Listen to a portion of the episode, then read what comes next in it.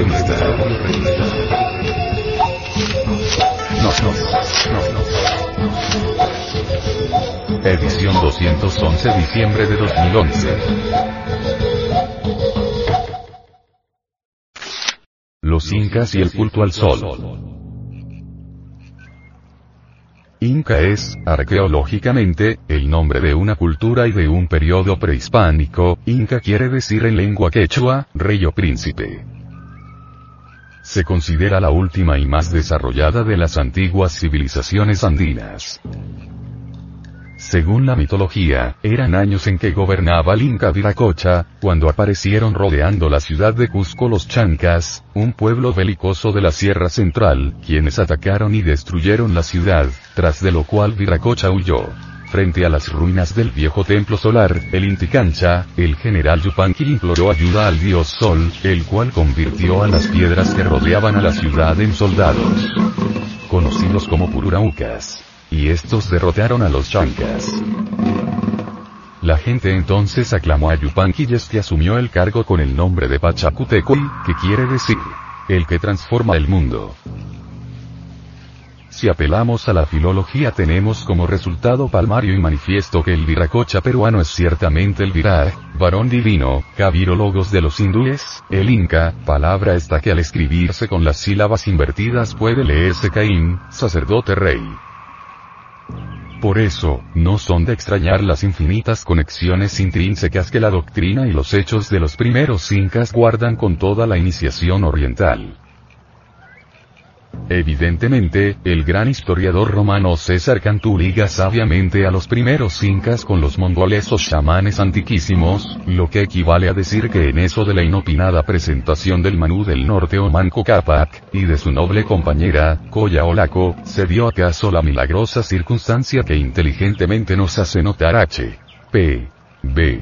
relativa al fenómeno teúrgico de esos seres puros o chamanos el territorio bajo control inca se extendía por la zona más meridional de la actual Colombia, por Ecuador, Perú y Bolivia. Y por zonas de lo que hoy en día es el norte de Argentina y Chile, abarcando un área de 3.500 kilómetros de norte a sur y de 805 kilómetros de este a oeste. Los incas crearon uno de los más grandes y florecientes imperios indoamericanos y sus dominios se extendieron por la costa occidental de Sudamérica. La ciudad de Cusco fue su capital. Estaba formada por un sector central de palacios, templos y edificios públicos. Esta zona monumental constaba de edificios de bloques de piedras, tan bien cortadas que aquellos no necesitaban argamasa. Algunas fuentes informativas sugieren que la ciudad tenía la forma de un puma.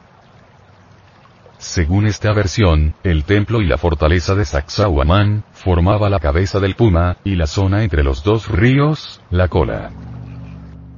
La zona de la cola recibía el nombre de Puma Chupan. Cola del Puma.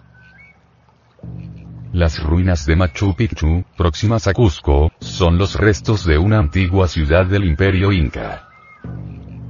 Es un sitio de pomposa belleza descubierto por Irán Bingham en el año de 1912. Pocas ciudades del mundo integran con tanta perfección la arquitectura y el paisaje. Los incas poseían grandes conocimientos sobre arquitectura, construcción de carreteras y astronomía.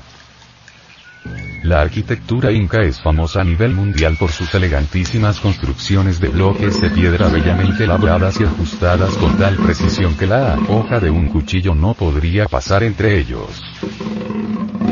Los edificios más famosos de esta cultura, son los palacios y los templos de Cusco, pero edificaciones de igual complejidad se erigían en el mismo estilo a lo largo del sistema imperial de carreteras que recorría el imperio en todas las direcciones. Todo el territorio estaba dividido en cuatro grandes regiones o suyos partes, a ello se debe su nombre de Tahuantinsuyo palabra quechua que significa literalmente tierra de los cuatro carteles o de las cuatro partes, que estaban a su vez subdivididos en cuatro. Antisuyu, Collasuyu, Kuntisuyu y Chimchasuyu. los conocimientos astronómicos de los adoradores del Sol, allá por el año 1250, antes de la conquista de los incas, eran casi tan altos como los de los aztecas de la época, o de los egipcios de la antigüedad. Ellos conocían el movimiento del Sol, que en su lenguaje se llamaba Inti, y de la Luna, Mamaquilla. Conocían los puntos cardinales y su orientación. Chinsha, norte, Koya, sur, Anti, oriente, y Kunti, occidente, para determinar los equinoccios en forma exacta, tenían un sistema muy simple y por lo mismo admirable para su tiempo construyeron un cilindro de 8 metros de altura, con una puerta de entrada. Esto constituía un observatorio astronómico y un lugar exclusivamente para la adoración del Sol. El Sol representaba para ellos el Cristo cósmico. Así que cuando decimos que ellos adoraban al Sol, no era en sí, al Sol físico, sino a lo que él simbolizaba. Cuando el sol se encontraba próximo al cenit, los sacerdotes encargados de la observación ritual, entraban por la puerta al cilindro. Otros quedaban en el exterior. Y en el momento en que el sol alumbraba totalmente el fondo del cilindro y no proyectaba ninguna sombra afuera ni adentro, era la hora cero, o sea, el paso del sol, del hemisferio norte, el 21 de marzo. Y viceversa, el 23 de septiembre. Los hijos del sol a la línea ecuatorial, la denominaba Mintiñán, que quiere decir, el camino del sol. Significado muy real, por cuanto las 24 horas del 21 de marzo y del 23 de septiembre, el sol recorre la línea ecuatorial, alrededor de la Tierra. He aquí su significado. Inti igual sol. Ñan igual camino. Los días de las fiestas equinocciales, que por tradición se observan, coinciden perfectamente con las fechas astronómicas del 21 de marzo y del 23 de septiembre, lo que prueba que los devotos del Sol estaban en la verdad, señalando este lugar astronómico llamado Inti, Ñan, como centro del mundo y templo de su dios Sol. Según versión del padre Juan de Velasco, en su obra Historia del Reino de Quito, antes de la fiesta del equinoccio, ayunaban tres días. Permanecía apagado el fuego en todas las casas y solo comían frutas y hierbas. Las fiestas eran solemnes y comprendía de tres partes. Primera. El Musugni o renovación del fuego anual, del fuego sagrado, proveniente del dios Sol. Segunda Prendido el fuego, se iniciaba la fiesta, y el Inca distribuía los alimentos y la chicha, bebida de valor litúrgico.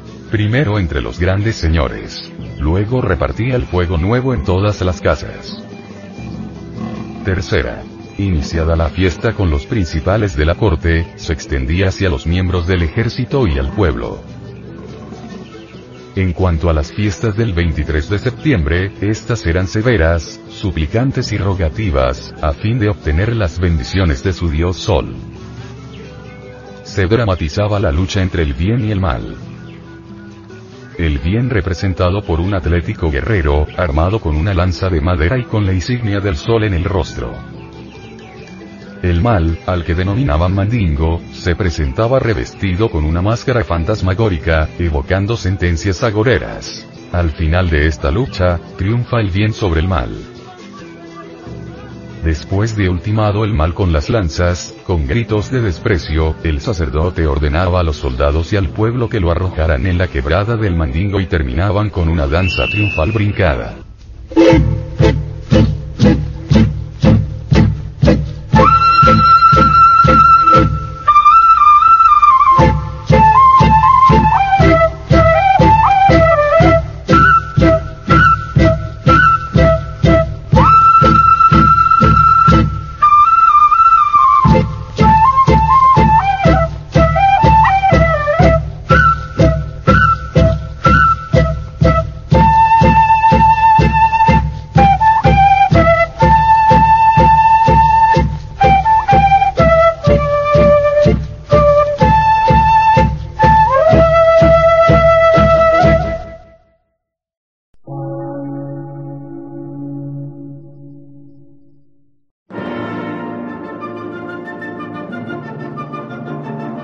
Emisora, gnóstica, transmundial. Por una nueva civilización y una nueva cultura, sobre la faz de la Tierra.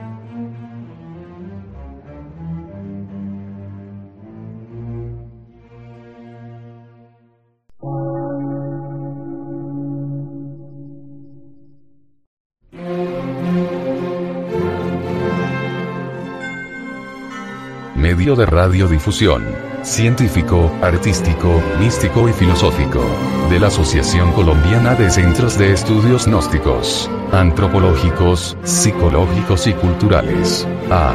C.